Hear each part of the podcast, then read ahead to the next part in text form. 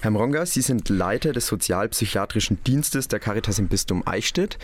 Das ist ein relativ sperriger Begriff. Welche Hilfe bieten Sie denn konkret an bei Ihrem Dienst? Also da gebe ich Ihnen zunächst mal recht. Also sozialpsychiatrischer Dienst ist ein Begriff, der traditionell entstanden ist. Er ist äh, in den 60er, 70er Jahren als Abgrenzung zu normalen, klassischen, äh, stationären, vielleicht auch Wegsperrpsychiatrie entstanden, sagt soziale Psychiatrie, psychiatrische Erkrankungen, Störungen, Menschen mit psychiatrischen Erkrankungen und Störungen brauchen auch äh, Hilfen im sozialen Bereich, im Umfeldbereich und so. Das, so hat man dann quasi äh, peu à peu Beratungsstellen aufgebaut, die also im Alltag, im Leben, im normalen, gemeindenahen Leben psychisch kranken Menschen Hilfen anbieten. Wir sind orientiert an sogenannten psychiatrischen Diagnosen. Depression ist vielleicht ein Begriff, Ängste sind vielleicht ein Begriff, Schizophrenie, Psychose ist vielleicht ein Begriff. Fakt ist, dass äh, wir Menschen beraten, betreuen, die zunächst mal ein psychisches Problem formulieren können, die leiden, die nicht mehr alleine klarkommen und wir versuchen dann im Gespräch zunächst äh, ja zu analysieren, Strategien zu ermitteln, aber immer zu schauen, eben auf empathische Art und Weise, was den Menschen bedrückt, äh, wie man letztendlich Ressourcen auch bei der Klientin, beim Klienten aktivieren kann. Mit welchen Problemen konkret kann man sich denn an Sie wenden? Also was sind so die Fälle?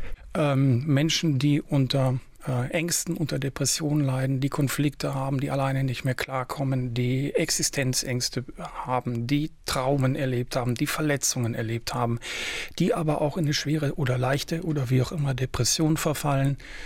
Die, und dann wird es tatsächlich auch sehr intensiv, äh, die äh, unter Psychosen leiden, also umschriebene, ganz klare äh, äh psychische Erkrankungen, Störungen. Wir arbeiten immer im Netz, das heißt, wir haben Kontakt zur medizinischen Versorgung, sei es zum Psychiater, Nervenarzt bzw. zum Klinikum, haben da regelmäßige Gesprächszeiten, weil in dem Bereich kann man alleine relativ wenig anrichten, ne? wobei also der Kontakt schon sehr intensiv ist. Sie haben es gerade angesprochen, Sie haben Expertinnen für verschiedene Bereiche, Sie haben eh ein relativ großes Team. Welche Ausbildungen haben denn Ihre Mitarbeiterinnen und Mitarbeiter? Mittlerweile sind wir ein Team, wenn man also alle zusammennimmt, kommen wir so auf 12 bis 15 Leute. Aber die Beraterinnen, Berater sind im sozialpsychiatrischen Dienst acht Beraterinnen, Berater. Hängt auch immer so von den Kapazitäten ab, die der, die der Bezirk, also der Kostenträger, äh, äh, genehmigt. Wir sind sozialpädagogisch, pädagogisch ausgebildet, psychologisch. Also ich bin Psychologe, Psychotherapeut. Äh, versuchen da unsere Fachlichkeit e-, eben anzubieten. Ähm, dann haben wir eine Verwaltungsangestellte, dann haben wir äh, Fahrer, Fahrerinnen für unsere Gruppenangebote. Und äh, da gibt es dann noch das betreute Einzelwohnen, das auch dazu gehört. Da haben wir auch nochmal Sozialpädagoginnen. Wir arbeiten, haben lange Zeit zusammengearbeitet mit einem Neurologen, Nervenarzt, sind jetzt wieder auf der Suche. Es gibt andere Dienste, die mit Heilpädagogen noch zusammenarbeiten, aber wir sind eher sozialpädagogisch, psychologisch geschult. Was ist denn das Ziel Ihrer Beratungen? Das ist natürlich eine ganz gute Frage, wichtige Frage. Äh, schwer deswegen, weil ich denke, äh, dass sich das so, im, so allgemein schwer beantworten lässt. Aber grundsätzlich gibt es so diesen Tenor, eine zufriedenstellende Lebensqualität. Das heißt, ähm, Klientin, Klient und auch wir in der Beratung, wir definieren am Anfang Ziele, Teilziele, große Ziele, wie auch immer, und gucken dann, dass wir diese versuchen zu erreichen. Das kann sein in Richtung Selbstständigkeit, das kann sein in Richtung weniger Ängste empfinden, das kann sein auf alle Fälle mehr oder besser mit der Situation zurechtkommen. Also das oberste Ziel ist der Umgang mit allem, was mich belastet. Nicht das Wegdenken oder Wegbekommen von Zwängen, von Wahnvorstellungen, wie auch immer, was ich teilweise sehr bizarr, sondern man kann es schaffen, dass die Menschen damit umgehen können.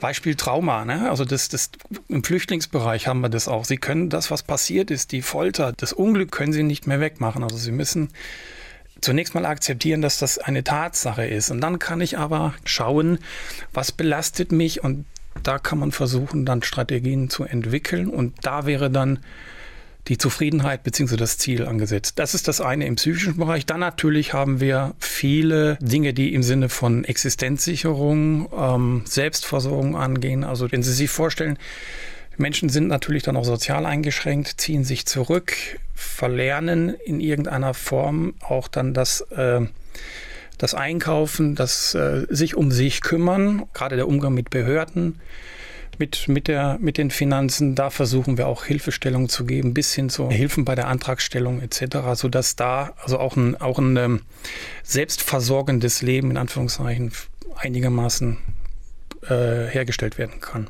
Ein Erfolg für Sie in der Beratung ist also, wenn die Menschen, die Klientinnen, Klienten mit ihren Problemen lernen umzugehen. Haben Sie da eine Art Erfolgsquote oder wie, wie oft ist sowas erfolgreich?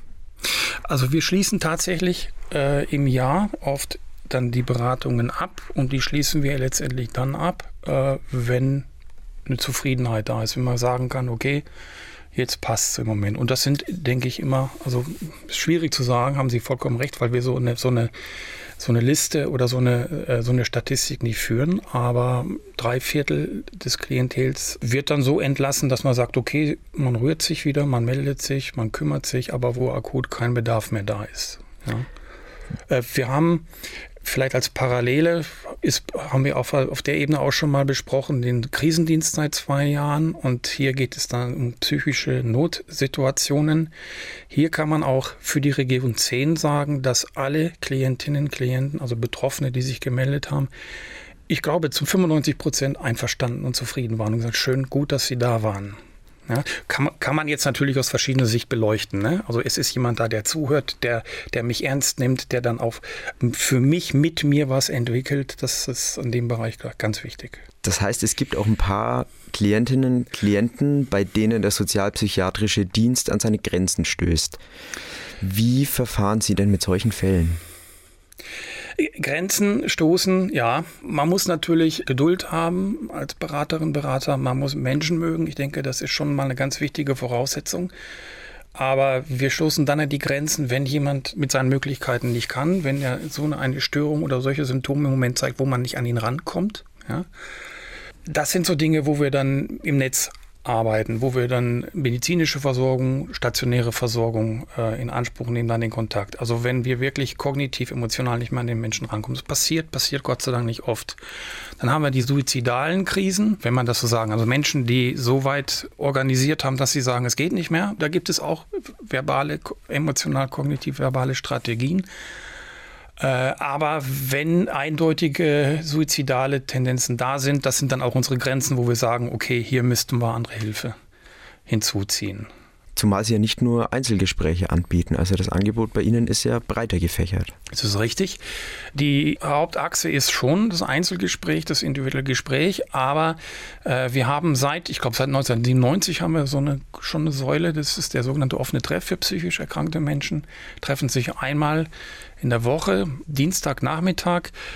Äh, niederschwellig, das heißt, Menschen kommen, also chronisch psychisch kranke Menschen kommen zusammen, ähm, unterhalten sich, trinken Kaffee, Kuchen und machen etwas aktiv. Gut, das klingt jetzt zunächst mal, ja, schön, so ein bisschen so ein unterhaltsamer Freizeitnachmittag, aber es ist ganz wichtig für die Wochenstruktur. Und wenn Sie bedenken, dass die Menschen sonst sehr isoliert, aber es sind, es sind schon Menschen, die stark leiden, die also chronisch leiden.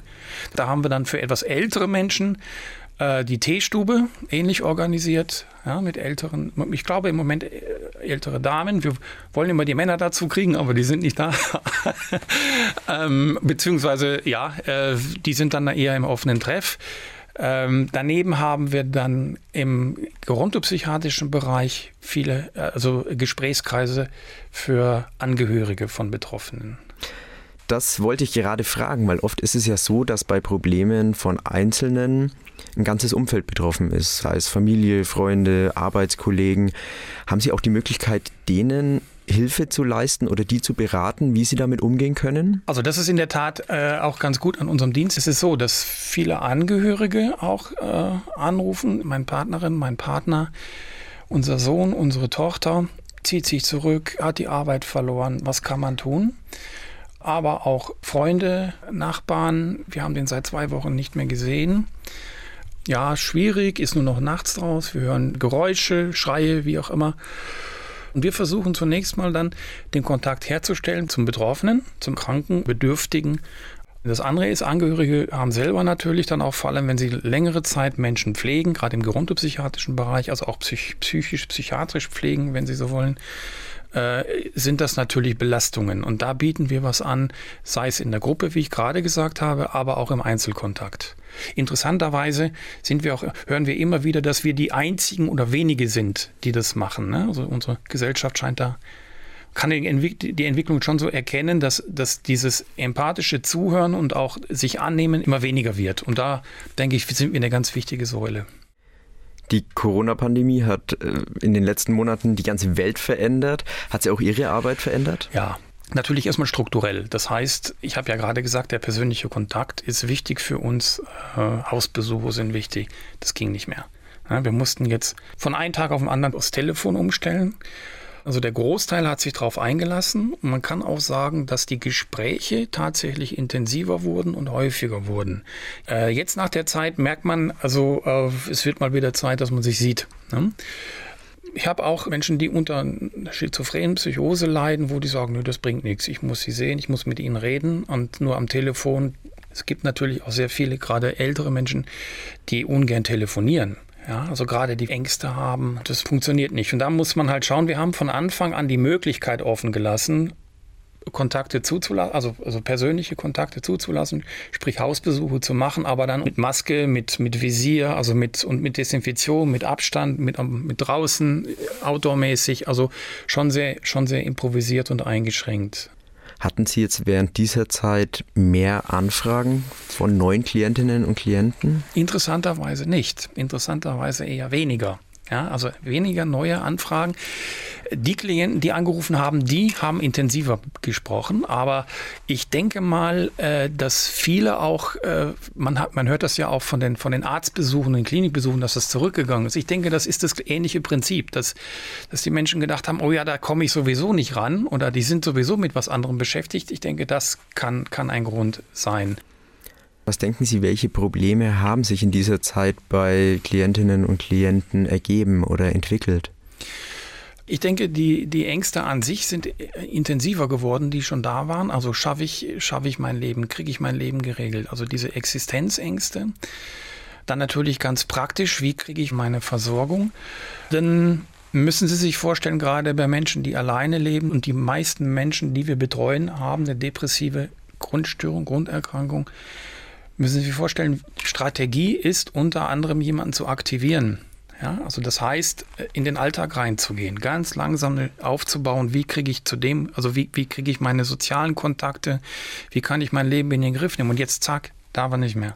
Und ja, also, also quasi so eine Art Rück, Rückschritt, wenn man so will. Da haben wir versucht, auf der kognitiven Ebene dann viel zu machen. Ne? Also gerade was die äh, Flexibilität angeht, da haben viele schon Einschränkungen erlebt bei all den negativen Entwicklungen hatten Sie auch Entwicklungen beim sozialpsychiatrischen Dienst, wo Sie sagen würden, da haben wir sogar aus der Corona-Krise gelernt? Ich glaube, ähm, dieser Abstand, dieser Respekt voneinander, diese Achtsamkeit, achte auf dich. Wir haben, wir müssen sich vorstellen, ein Team, das, wir haben einmal in der Woche Team, das sind äh, acht, neun Leute. Jetzt haben wir einen, einen großen Raum. Wir wahren den Abstand. Wir fragen immer, wie geht es uns am Anfang? Blitzlicht, also wir achten, denke ich, mehr, mehr auf uns. Ich glaube, das nehmen wir mit. Ja. Äh, Desinfektion ist nie verkehrt, also das sind jetzt diese praktischen Dinge. Ne? Also mhm. Desinfektion ist nie verkehrt. Ich glaube, so diese, diese einfachen Dinge, ne? also wie, wie kommst du in den Tag, was hast du heute gemacht, wie, auch von das Nachfragen, wie geht es dir? Das ist schon auch bei den Klienten selber, also auch untereinander. Dann denke ich, also ich für mich persönlich, äh, das äh, persönliche Telefonat, das Telefonieren ist also eine Strategie, die ich weiter verwenden werde. Eine Geschichte wollen wir entwickeln, die war immer so im Hinterkopf, aber durch Corona ist die verstärkt gekommen, nämlich die sogenannte Online-Beratung. Und die wollen wir jetzt, haben wir tatsächlich durch Corona äh, intensiviert, beziehungsweise wollen das aufgreifen. Wir schicken eine Kollegin, zwei Kolleginnen in intensive Fortbildungen. Die Caritas bietet da was an. Und da wollen wir einen neuen Zweig aufbauen. Also wir entwickeln was. Das könnte man so vielleicht äh, so als positives, positives nehmen. Ja. Was denken Sie, wie wird sich die Arbeit des sozialpsychiatrischen Dienstes entwickeln in den nächsten Wochen, Monaten, Jahren? Also ich denke, das, was wir bisher gemacht haben, wird bleiben. Das ist ganz, also diese, dieser persönliche Kontakt, der ja jetzt nicht ging, gerade im gerontopsychiatrischen Bereich, der wird sich, denke ich, intensivieren. Die Hausbesuche werden weiterhin wichtig sein. Das ist auch das, was wir, was wir anbieten, also die sogenannte aufsuchende, aufsuchende Arbeit.